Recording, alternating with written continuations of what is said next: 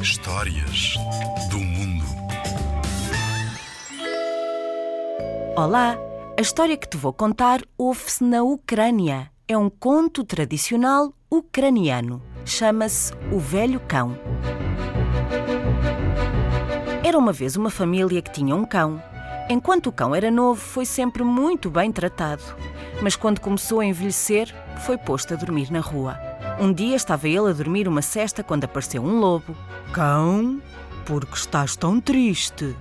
perguntou o lobo. Quando eu era novo, todos gostavam de mim. Agora que sou velho, batem-me e põem-me a dormir na rua.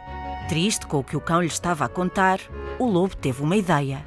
A tua dona pôs o filho a dormir cá fora. Eu apanho o bebê e tu corres atrás de mim e rosnas o mais que puderes, de forma a que a tua dona ouça e veja que estás a proteger o bebê. E assim aconteceu. O lobo correu na direção da criança, abocanhou-a com muito cuidado e levou-a consigo.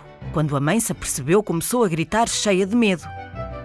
O velho cão foi a correr atrás do lobo e, claro, conseguiu trazer a criança de volta. Ao verem tal atitude do cão que tratavam tão mal, os donos agradeceram-lhe com vários abraços.